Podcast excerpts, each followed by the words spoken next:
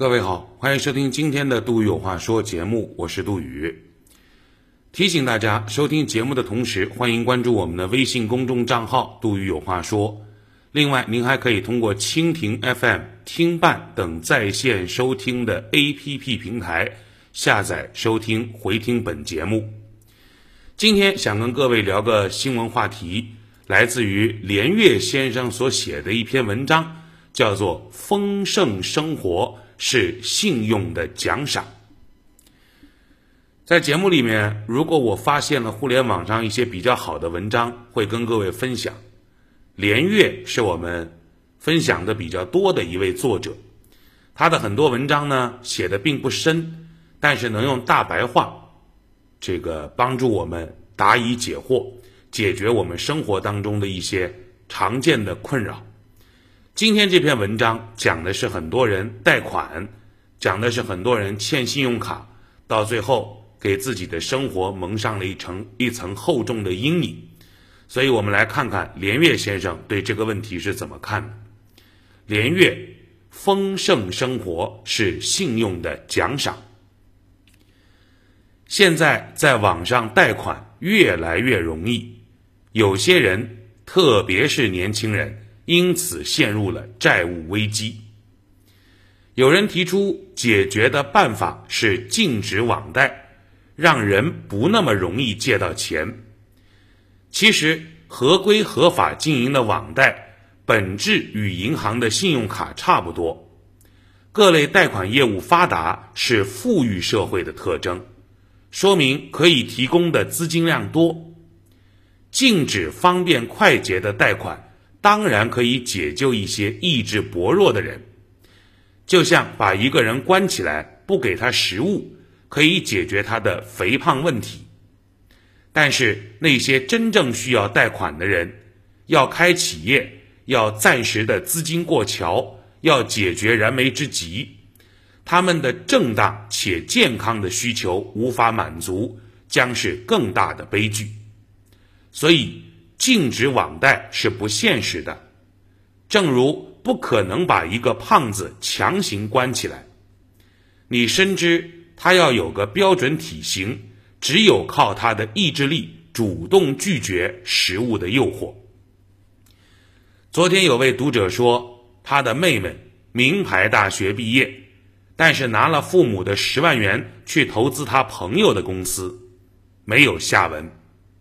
借走他五万，多年也不归还。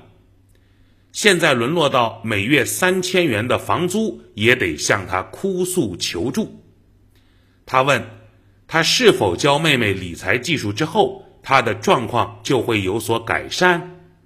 否则，他很怕他将来会陷入到网贷，无法自拔。理财技术是最简单的技术，核心就是欠债还钱这条天理，是最基本的普世价值。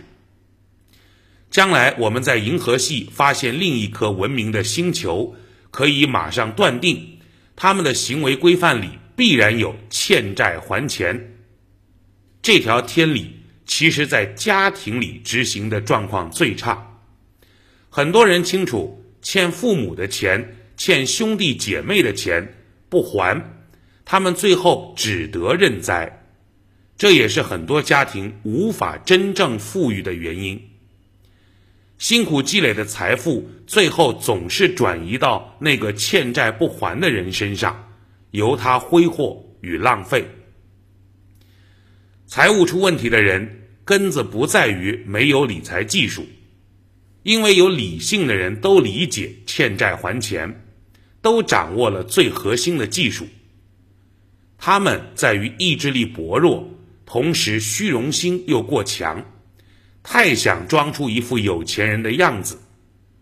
在收入不足以支撑的情况下，他们的生活却要模仿有钱人，用最新款的手机，背名牌的包包，吃高档的餐厅。可以分期支付，可以借一点钱。短期来看，债务压力不是很大，可转眼就累加到几万块、十几万块钱。一份工资支撑不了了，于是欠更多的钱，付更高的利息，债务雪球越滚越大，成了雪崩。这是一条最常见的人生毁灭之路。消费无法变得有钱，储蓄才行。这不是说你不要消费，人必须的消费要有，而是知道只有你的消费小于你的收入，有了储蓄，你的钱才可能慢慢变多，你也才有投资的本钱。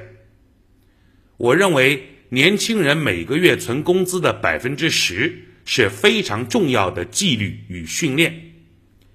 年轻人工资刚起步，百分之十有时候看起来挺可怜，但更重要的收获并非金钱，而是你变得靠谱。你收获了越来越大的信用，你的同事、你的老板、你的朋友，在他们眼中你是可托付的，你不容易犯错误。这种信任得到更多机会，获得更高工资。人要有一定的才能，智商有问题，才能太差，肯定赚不到钱。但有才能却没信用也没用。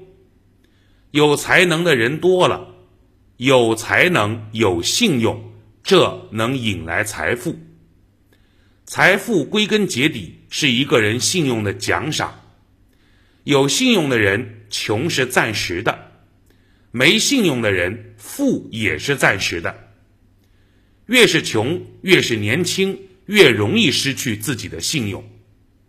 一点小钱，一件时髦的新东西，都可以诱惑你。人都要经历这个阶段，让我们学会务实、克制与目光长远。这一刻过了，你永远都能保持你的信用。你的一生一定是丰盛的。希望这篇文章对于那些经常网贷、经常借钱、是负资产的朋友有所帮助。文章来源：连岳先生。丰盛生活是信用的奖赏。今天杜宇有话说，就说这么多。更多内容，微信公众账号“杜宇有话说”。